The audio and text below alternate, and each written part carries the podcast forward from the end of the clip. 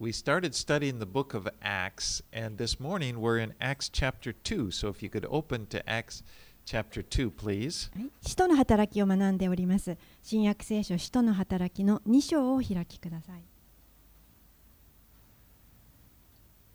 And let's begin by reading verses 1 through 4. 使徒の働き2章1節から4節をお読みいたします。五巡節の日になって皆が同じ場所に集まっていた。すると天から突然激しい風が吹いてきたような響きが起こり彼らが座っていた家全体に響き渡った。また炎のような舌が分かれて現れ一人一人の上にとどまった。すると皆が精霊に満たされ、御霊が語らせるままに他国のいろいろな言葉で話し始めた。All right. is that bouncing around? Okay, good. Before Jesus ascended into heaven, he told his disciples to wait in Jerusalem for the promise of the Father. イエス様はえ天に昇られる前に弟子たちにこのように命じていました。エルサレムを離れないで私から聞いた父の約束を待ちなさい。 Now, now it is the the feast of Pentecost, which took place exactly 50 days after Passover. まあ、杉越の祭りのちょうど50日後にあたる五巡節の祭り、まあ、ペンテコステの祭りの日がやってきていました。Now, when uh, Pentecost was established, when we read back in the in the law of Moses, it was a celebration of the harvest. この、えーモーセの立法を読みますとペンテコステの日というのは、えー収穫を祝う祭りの日でした。And then also in Jewish tradition, it, it they also attached another meaning to it. It was when the law was given, it kind of commemorated the law being given on Mount Sinai. そしてまたユダヤの伝統行事としてこのペンテコステの祭りはシナイ山でモーセに与えられたこの立法を記念する日としても祀られました。Now, Pentecost always came on a Sunday, the day after the Sabbath. ペンテコステの日というのは必ず日曜日にあたります。それは安息日の土曜の次の日となっているからです。back in Leviticus 23 where it's established. 旧約聖書のレビキに書いてあります。Now, we also know Jesus was resurrected on a Sunday. そしてまた私たちは知っています。イエス様がよみがえられた日も日曜日でした。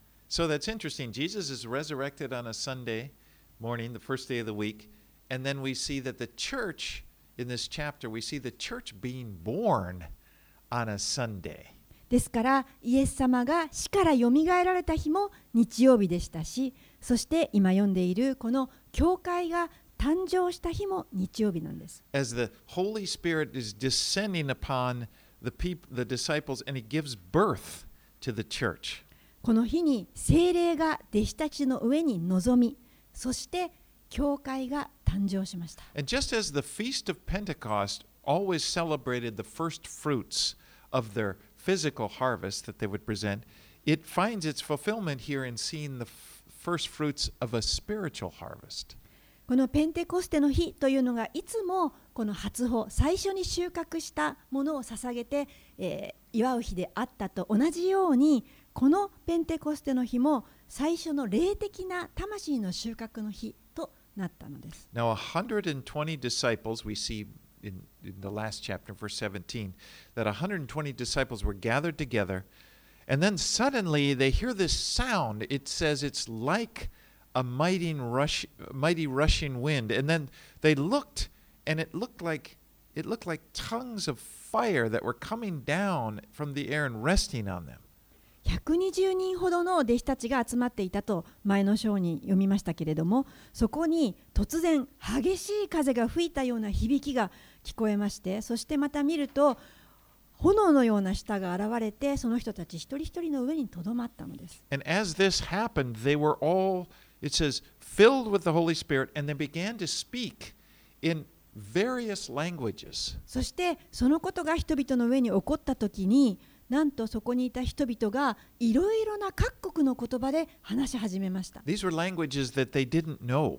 もちろんそれははは話したことのない言語でした。But they, there were, they, these were languages that other people other Jews who were gathered there in Jerusalem to, wor- to worship would recognize. でもそこのエルサレムに礼拝をするために各地から集まってきたユダヤ人たちその各国の人たちには分かる言葉でした Now, one thing I wanted you to notice is that it says they heard a sound like a rushing wind. でここであの少し注目していただきたいのは激しい風が吹いてきたような響きと書いてあるということです This was something that they heard. それは聞こえたんです人々が You know, it wasn't the wind didn't it wasn't a wind blowing, you know, the curtains and you know their hair all blown back. It wasn't a wind. It it it, it sounded like a wind.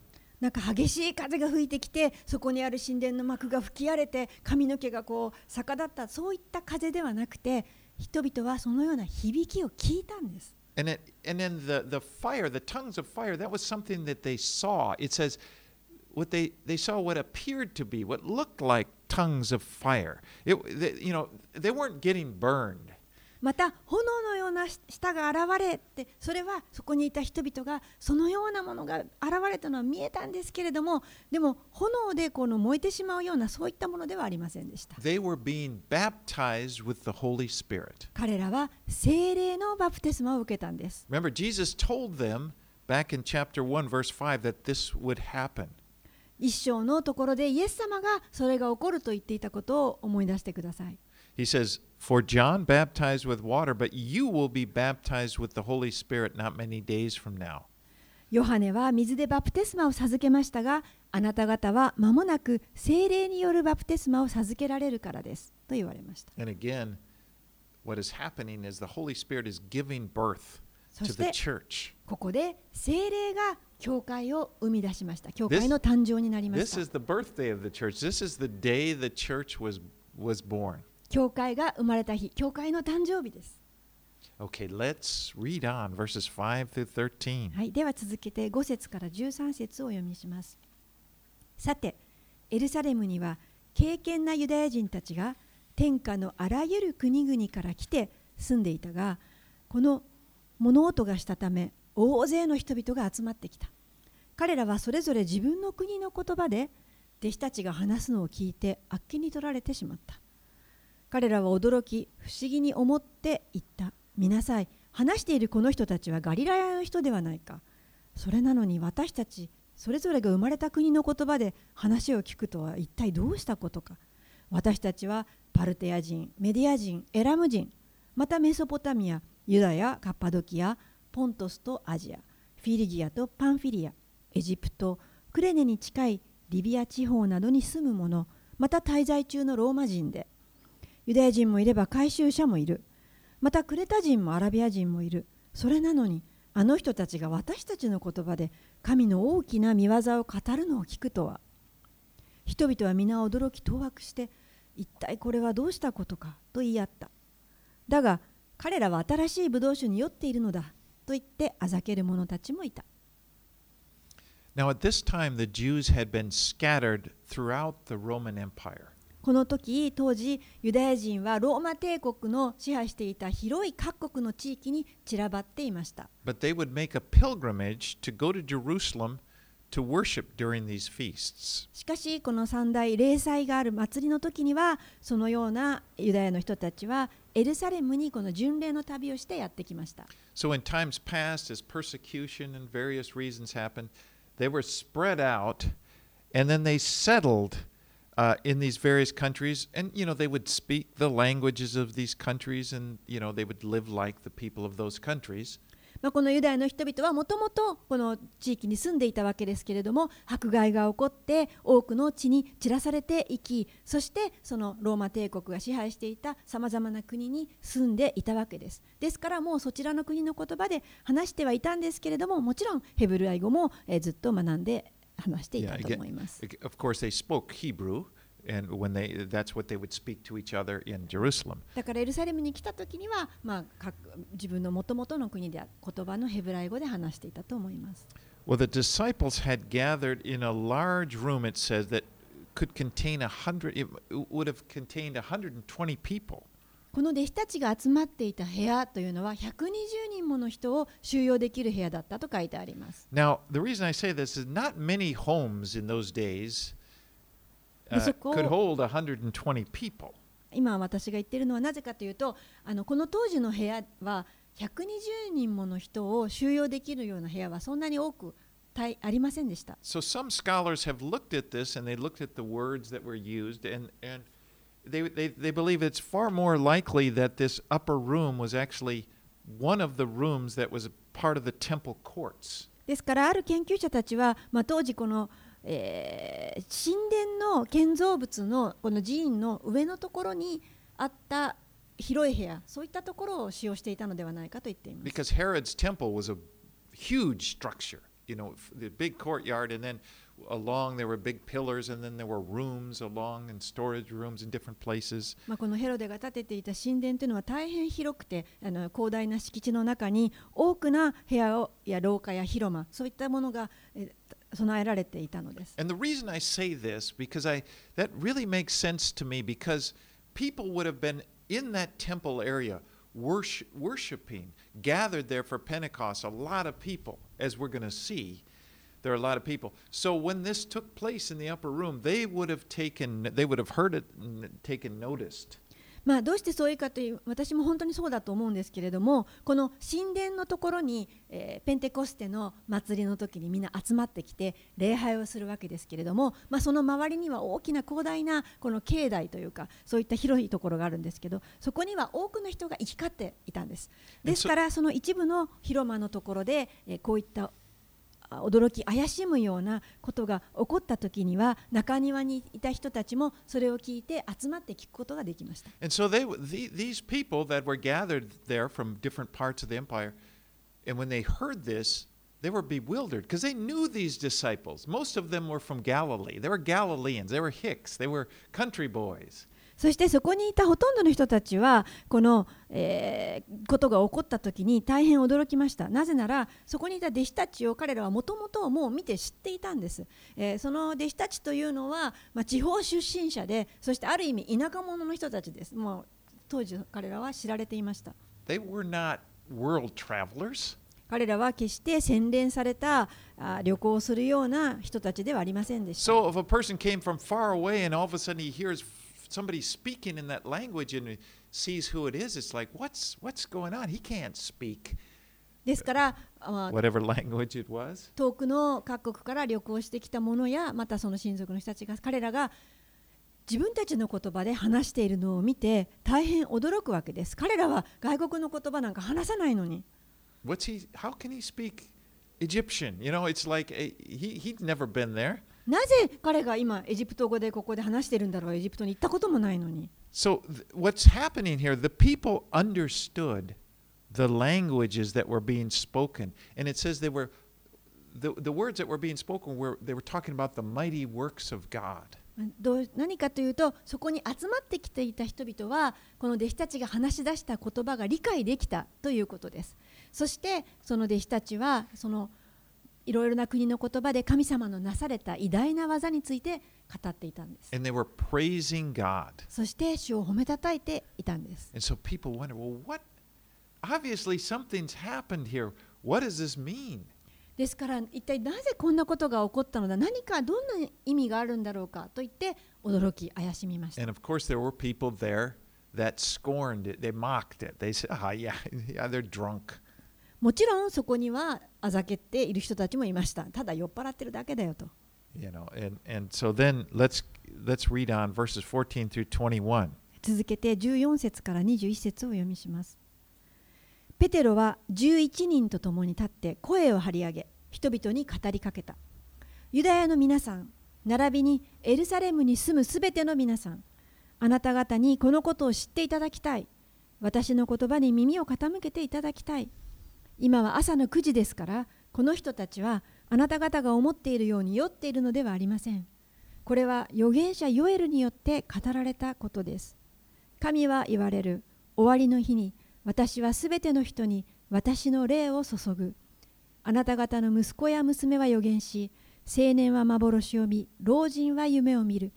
その日私は私のしもべにもはしためにも私の霊を注ぐ。すると彼らは予言する。また私は上は天に不思議を下は地に印を現れさせる。それは地と火と立ち上る煙。主の大いなる輝かしい日が来る前に太陽は闇に月は地に変わる。しかし主の皆を呼び求める者は皆救われる。So then Peter gets up. You know, again, this is the scene. They, they, they were praising God in different languages. People were wondering what it means. And then all of a sudden, Peter gives up, stands up, and he begins to give this powerful sermon.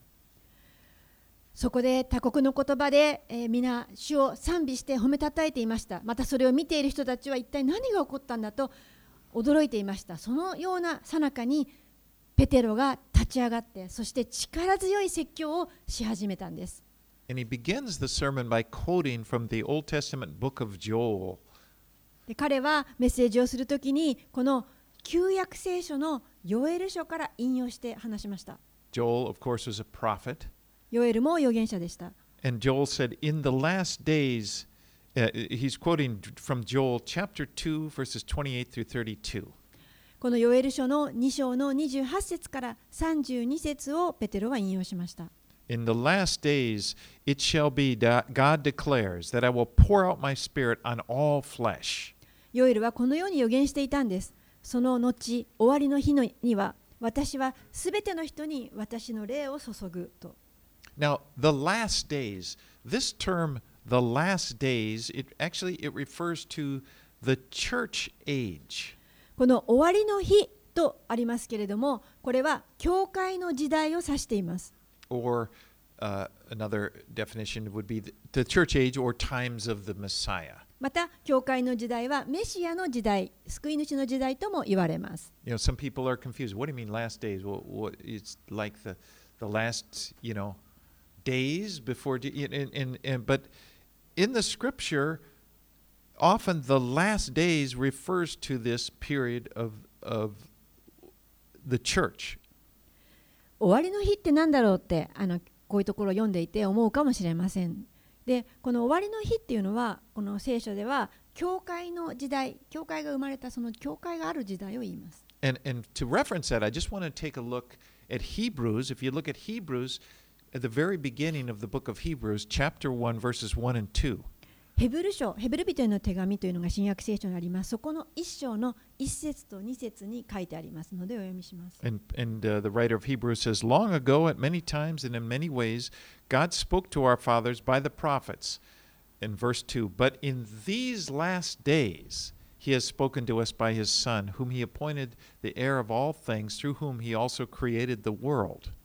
ヘブル人への手紙一章の一節二節神は昔 預言者たちによって多くの部分に分け多くの方法で先祖たちに語られましたがこの終わりの時には御子にあって私たちに語られました神は御子を万物の創造者と相続者と定め御子によって世界を作られました You can see how the writer there, he, he calls them the last days and differentiating it from the, the Old Testament prophets and so forth. この著者が終わりの時にはと言って旧約聖書と分けて話しているのがわかると思います The church age, in other words. つまり新約教会の時代を指しているんです But Joel prophesied about the Spirit being poured out on all types of people. この預言者ヨエルはこの精霊がすべてのあいろいろなタイプの人々に注がれるという話をしていました Here we see young people, old people, men, women, それはどういうことかというと若者にもそして年寄りにも男にも女にも all flesh. すべて肉体を持つ人間に And he said the Spirit would be manifested through dreams, through visions, through prophesying. そしてその精霊はある人には夢を通して幻やまた予言を通して現れると And this has been being fulfilled. Uh, this has been happening since this day, the first, the, the day of Pentecost, when the Holy Spirit Spirit first came upon the church, and it continues to today. そのようなことが起きたのはこのペンテコステが起きたこの日に精霊が教会の上にとどまってからですそして今いや今でも精霊はそのままとどまっておられます As we are living in the last days. 私たちは今この終わりの日に生かされています Now, verse 19, if you notice, verse 19 and onward, they talk about things that are still in the future. そして19節にはまだこれから先のことが記されています。He said, There will be signs in the heavens. The sun will turn to darkness and the moon to blood. それは私は上は天に不思議を下は地に印を表せさせるそれは地と人立ち上るの煙であると This is different than that blood moon we had. Uh, それは私たちがこの間見たあの血に血のようなお月様の that, 話で that はあ was りま really せん cool, but uh, 素.敵でしたけれどもそうではなくて.もっとあの激しいものがあると思います But this is speaking about the what's often called the Great Tribulation, which is described in, in great detail at the end of the Bible in Revelation verses chapter 6 through 19. まあここが指しているのはいわゆる大観難時代と呼ばれるところを指しています。それは、えーもっと詳しくには、えー黙示録の6章から19章に書いてあります。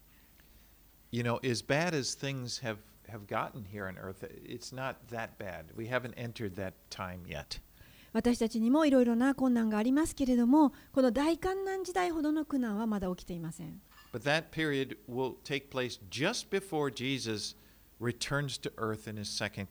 この大観難時代というのがやってくるのは、イエス様がこの地上に2回目に戻ってこられる時です。But in verse 21, and it says, And it shall come to pass that everyone who calls upon the name of the Lord shall be saved. まあ、そのイエス様が来られた時に終わるんですけれども、えー21節しかし、主の皆を呼び求める者は皆救われるとあります。Salvation is simple. 救いはとてもシンプルです。It, it, it you know, we, we, we can make it more complicated, I think.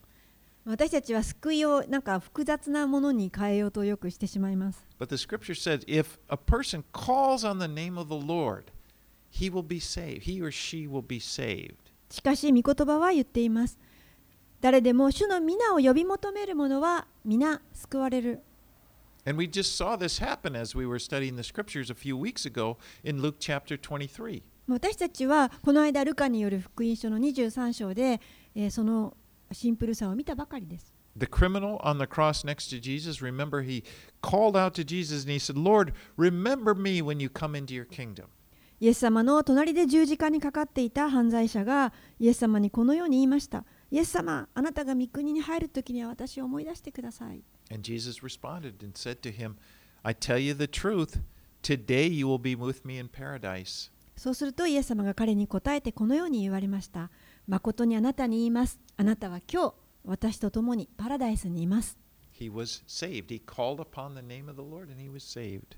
この強盗は救われました。イエスの名を呼び求めたからです。 And anyone who's listening to this message, uh, however you're listening to it, I just want to say if you desire the salvation that Jesus offers you, all you need to do is to call out to him and ask excuse me, ask him to come into your life and save you, and he will do it. 今このメッセージを聞いておられる方どなたでももしあなたがイエスを受け入れたいと救われたいと思っているならばあなたはただこのイエスを呼び求めてください。あなたの人生に来ていただけるようにイエスを呼び求めてください。それだけです。彼は救ってくださいます。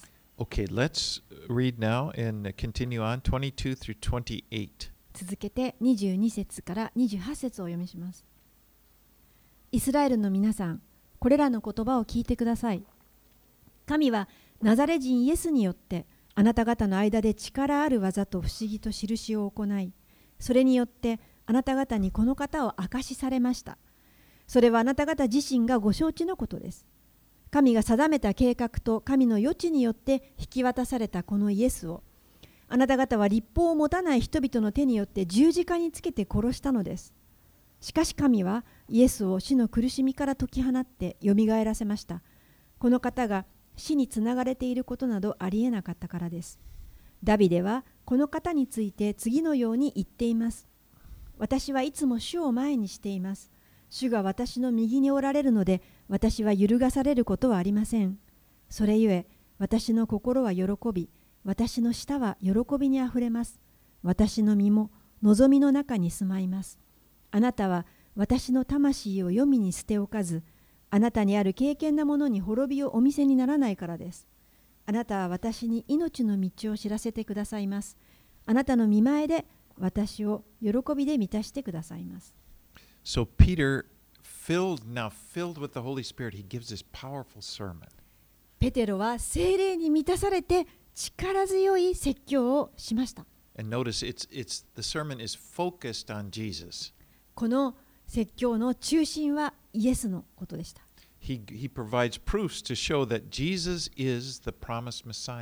イエス様こそがこの待ち望んでいた約束されたメシア救い主であるということを証言したんです。First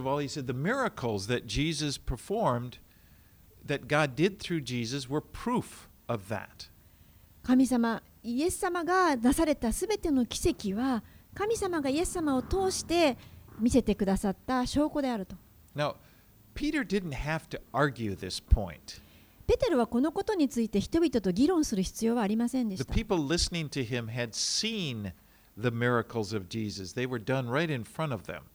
ペテロの説教をそこで聞いていた人たちは皆この目の前でイエス様の奇跡を見てきた人たちばかりでした。ですから誰一人としてその事実を否定できる者はいません。That.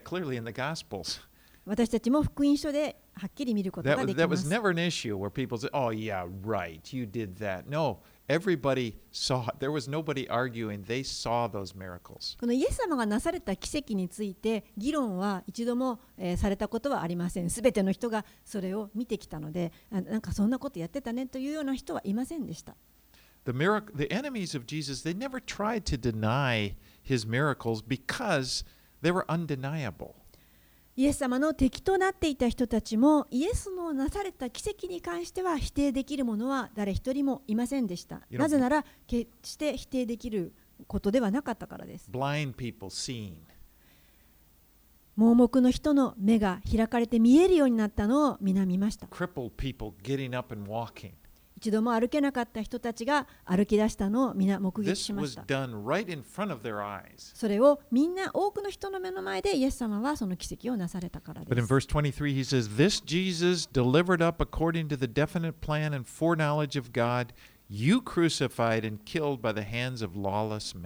そしてそこで23節、ペテロはこのように言いました。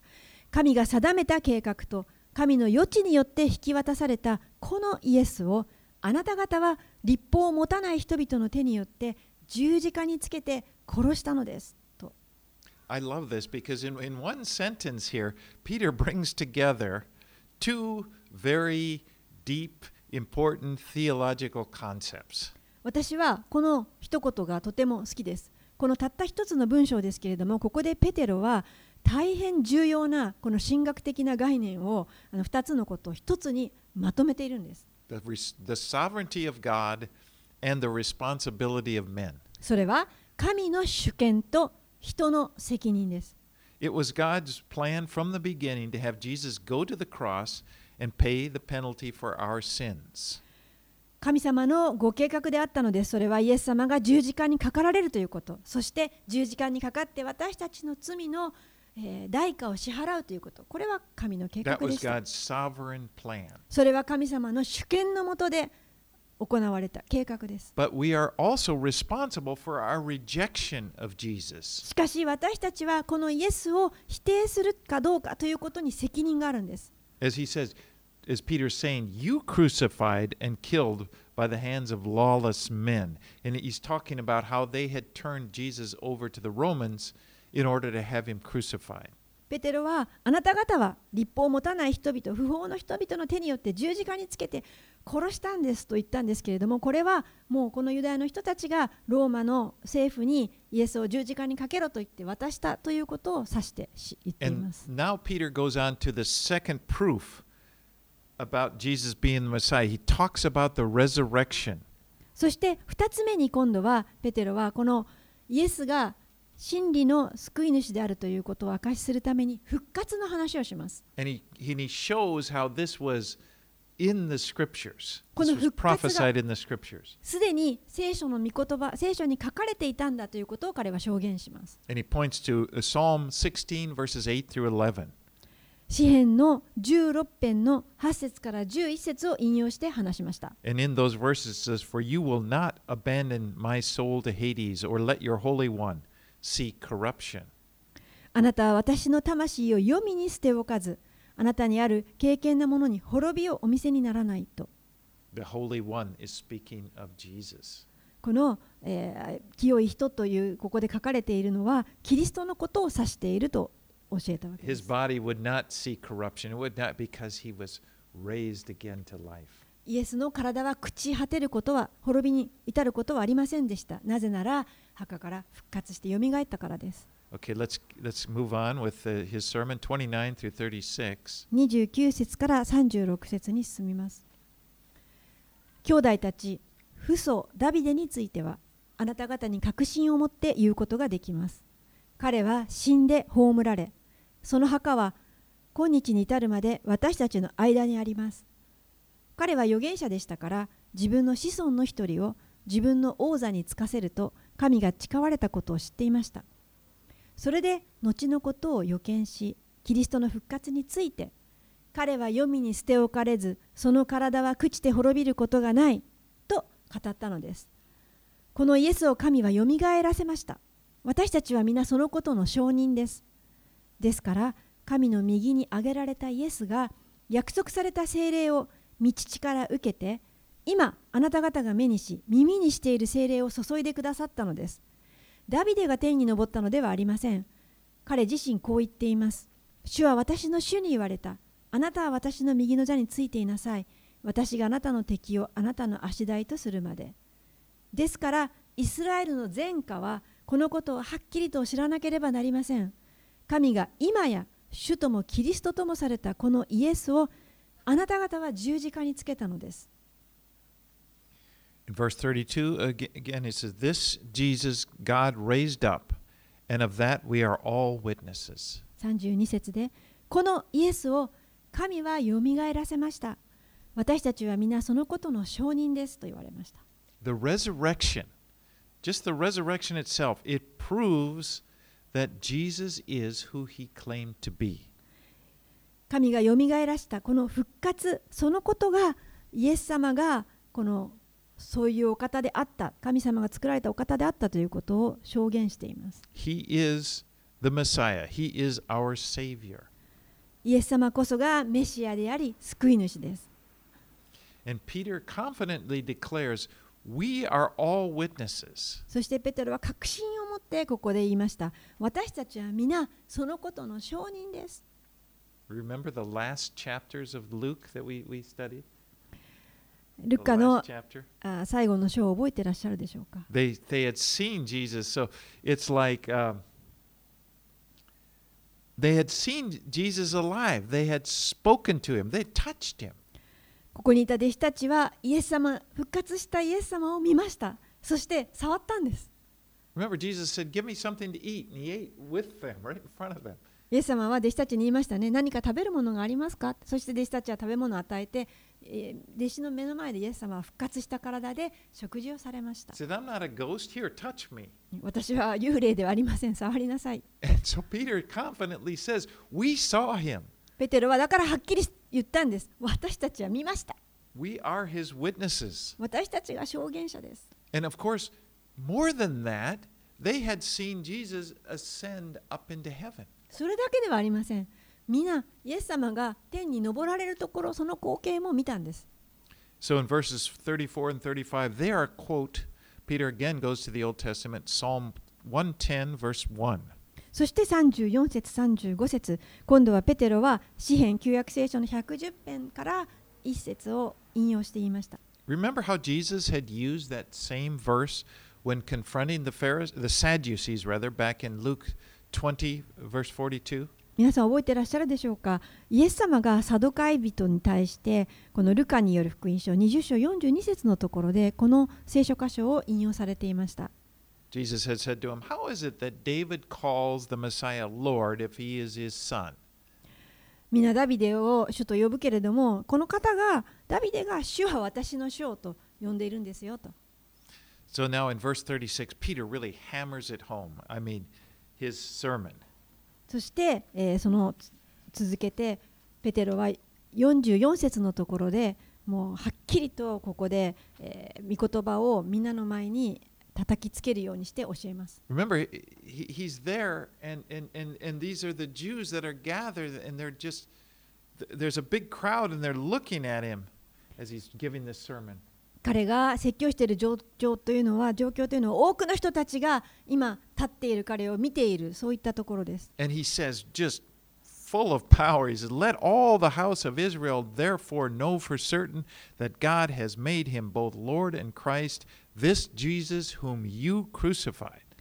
そのようにユダヤ人が多く集まっているところに彼は立ってはっきりこのように述べたんです36節ですからイスラエルの前科はこのことをはっきりと知らなければなりません神が今や主ともキリストともされたこのイエスをあなた方は十字架につけたのですと Remember Peter uh, on the night when Jesus was arrested? Remember how he was he denied knowing Jesus three times? 皆さん覚えてらっしゃるでしょうか？このペテロはイエスが十字架にかかる前に捕らえられた時に3回もイエスなんて知らないと否定したあのペテロです A servant girl said, "Yeah, I recognize you. You were with Jesus." No, I, you know he's swearing. I don't even know that guy. まあ、使用人の女の人が来て、ああ、覚えてますよ、あなたはイエスと一緒にいたあの弟子じゃないですから、いや知らない、知らない、そんな人見たことも聞いたこともない。But here now, the same Peter, he's now filled with the Holy Spirit, and he's just this. He powerfully confronts them. その同じペテロが今、精霊に満たされて、そして力強くこの多くの人たちの前に出て話しているんです。He says, "Jesus is the Messiah, and you crucified him." 彼はこう言ったんです。イエスはキリストだ。あなたが十字架にかけたんだ。And wow, that, that's that's bold. まあ本当になんて大胆でしょう。And uh, now let's read 37 through 41. 37節から41節をお読みします。人々はこれを聞いて心を刺されペテロと他の人たちに兄弟たち私たちはどうしたらよいでしょうかと言った。そこでペテロは彼らに言った。それぞれ罪を許していただくために悔い改めてイエス・キリストの名によってバプテスマを受けなさい。そうすれば賜物として聖霊を受けます。この約束はあなた方にあなた方の子供たちにそして遠くにいるすべての人々にすなわち私たちの神である主が召される人なら誰にでも与えられているのです。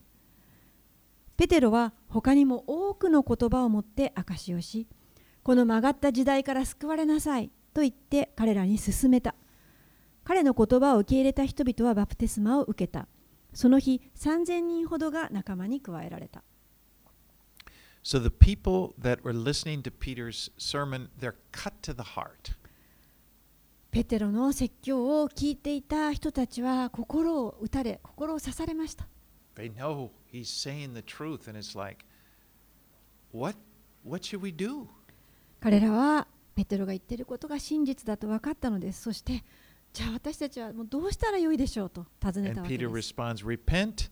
and be baptized, every one of you, in the name of Jesus Christ for the forgiveness of your sins, and you will receive the gift of the Holy Spirit. ペテロは言いました悔い改めなさいくず罪を許していただくためにそしてイエス・キリストの名によってバプテスマを受けなさいそうすれば賜物として聖霊を受けますと This is the correct response when being confronted with the fact that, that you're a sinner, that you need, and it is to repent, to change your mind.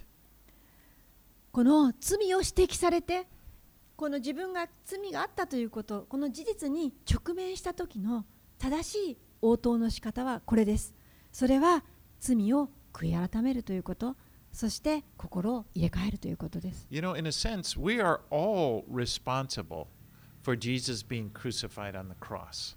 言うなれば私たちすべてのものがこの十字架にイエスをかけたことに対しての責任があるんです.このエルサレムにいたそのユダヤ人たちだけのせいではありません Our sin put Jesus on the cross. 私たちの罪がイエスを十字架にかけたんです And so it's just a fact. We are all sinners. ですから私たちがすべてのものが罪人であるというのはこれは事実です But God has given us a way out. しかし神様は私たちが罪から助け出される逃れの道を与えてくださいました Just like Peter's words says, we we can repent. このようにペテロが言った通りです私たちは悔い改めることができる Which means we can change our mind. We can say, I was wrong, and we can change our mind and the way we're walking and, and, and, and uh, you know, and, and do what's right.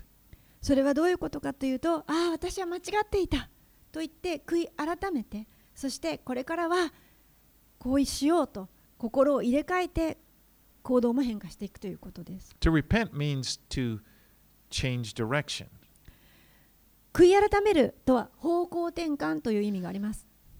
It's like we are following our own will, our own way, our own li- life, and, and, and then we, we turn and we follow Jesus. それは自分たちの信念や自分たちの考え自分たちの思いに従って生きていたところから方向を転換してイエス様についていくということです。You know, this word, repent, it's really a beautiful word.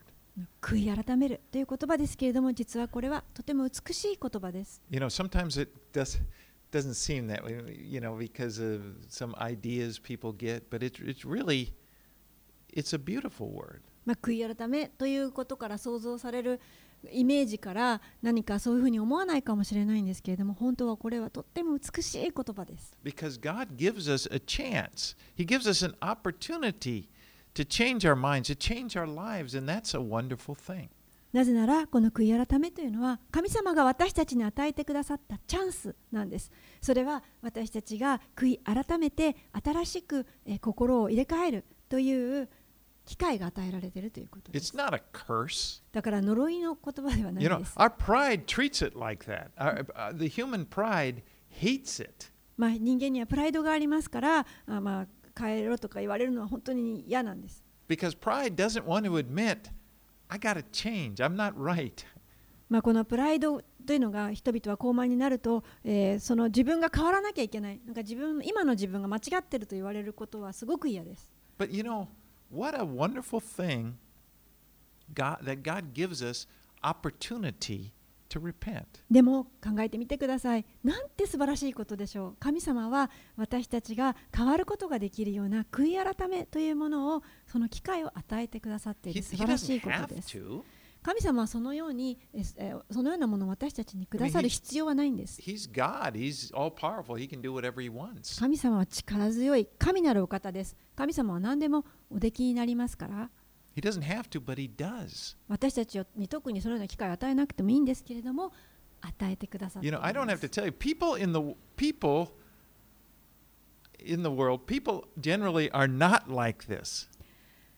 この世の人々というのはそういうこういうことをなさってくれるわけではありません People in the world, they want you to know you're wrong. They want you to know you're bad, but not so that you'll repent. It's because they want to accuse you and they want to have, they want to have something over you.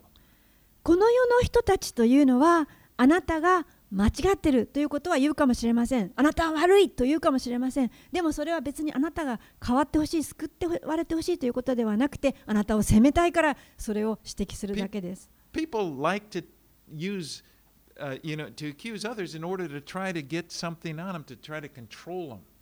人々が誰かに何かを指摘するときにはその人を支配してコントロールしようとするときです。You know, and often they, it's, it's just rejection. It's just a throwing away of people. まあ、多くの場合それはその人を否定してそしてまあ捨て去るために、えーややります But God is so much different. でも神様というのは全く違います He wants us. He wants to give us opportunity. He, he's not just interested in just putting us down. That what he wants is to give us a chance to change, to come to him. 神様は私たちを何かを陥れたり落ち込ませるためにそのように指摘されるのではなくて私たちが悔い改めて変わることを、えー求めてそのことをしてください And when ま the す Holy Spirit convicts us, like he did those these people hearing Peter's sermon, he doesn't leave us hopeless. 精霊が私たちの罪をこの有罪指摘される時というのはこのペテロがちょうどここで人々に行っているようにはっきりと指摘されますけれどもそれは決して絶望で終わるわけではありません He leads us somewhere. He leads us to the cross. 精霊は必ず十字架のもとへとあなたを導いてくださいます which is a solution. そこに解決があるからです。Because the cross is the place where our sins are dealt with and where we can be free. 十字架は私たちの罪の解決をしてくださり、私たちを罪から自由に解放してくださるところです。Clean, you know, just and, and free to live after a new life. 清められるということです。本当にきれいになって、新しく自由なえー生活をすることができる。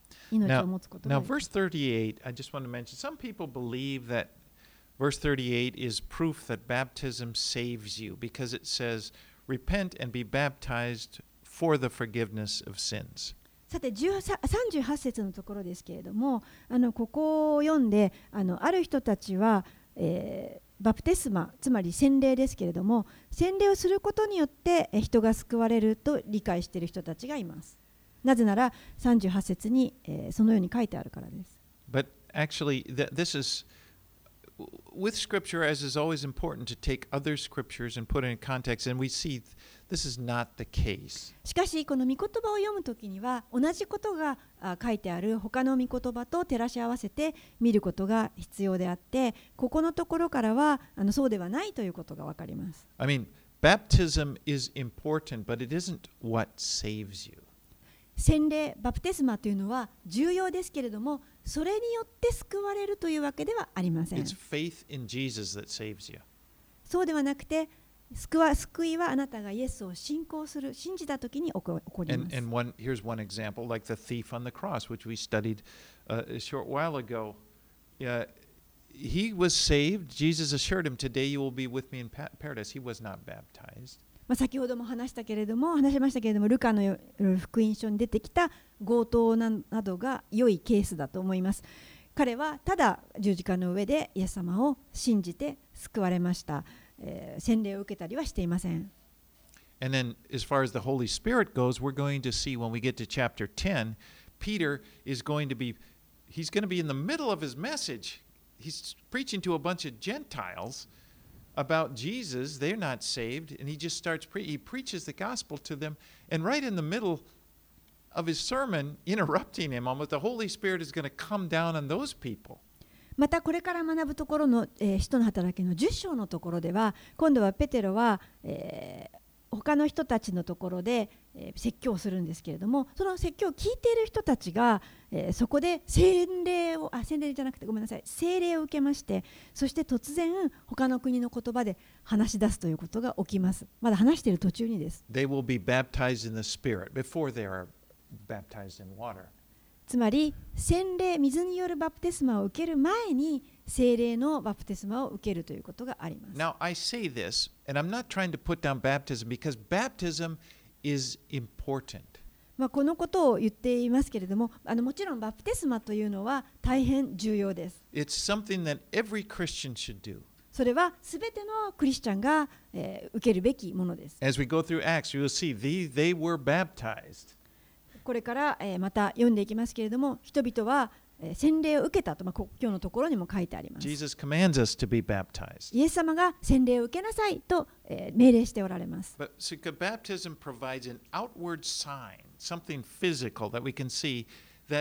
Points to the inward reality that has taken place in our この lives. 水のバプテスマ洗礼というのはこの私たちの内なる命のこの現実に起こったことを外に表す一つの印として役割を重要に果たしています。Now, in this scripture, we see that 3,000 of those people that were cut to, that were listening to Peter's sermon there, they were baptized that day. そしてここで、えーこの日救われた人たち外にいた人たちは3000人ほどの人たちがいたんですけれどもペテロのメッセージを聞いて応答して救われました。そしてなんとその3000人の人が洗礼を受けたんです。That is a lot of people. すごい数だと思いませんか？弟子たちは洗礼を授けるのはとても大変だったと思います。3000人ですからかなりの時間がかかったのではないでしょうか。でも今日のここのところでエルサレムに教会が誕生したというのを私たちは学びました。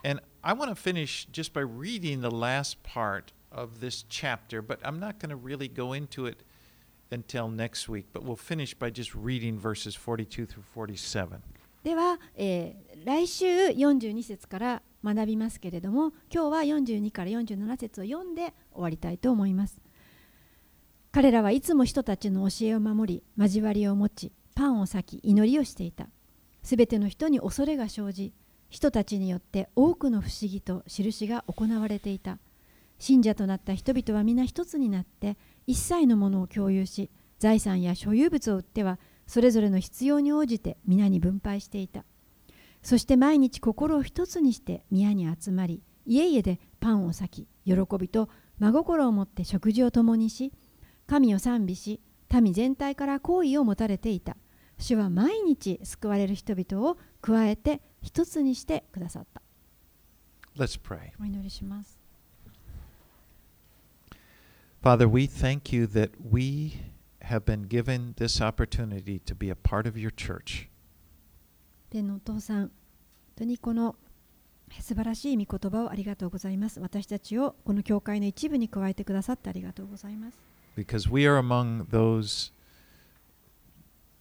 in the, in all the world and in all- and throughout these last days we are among the people that believe in Jesus 私たちはこの本当に世の果てのに住んでいるものでしたしかしこのイエスを信じて、えー信じることができました and Lord I just pray that you would help us to receive from you the power that we need to live our lives 主よ私たちがこの世で生きていくためにえー必要な力をあなたから与えてください knowing that this same Holy Spirit that was poured out that first day is still being poured out この初めの日に注がれた精霊が今もえー注がれているように。The living water. えー命の水を。Just fill us afresh, Lord, 私たちを満たしてください。そして私たちをえーリフレッシュしてください。That we can be your witnesses. そして私たちもあなたの証言者証人となることができますように。To the people around us, 私たちの周りにいる人たちのために that we can have the boldness and power to proclaim Jesus, 私たちもイエスをキリストであると宣言するその大胆さを与えてください and we can have the, the, the love and, and, and the fruit of the Spirit. そして精霊に満たされて愛に満たされますように So we just open wide our hearts and just say, pour in your Holy Spirit, Lord. 今私たちはあなたに心を開いて願い求めます精霊を私たちに注いでください In Jesus' name we pray. イエス様のお名前によってお祈りいたします Amen. アーメン All right.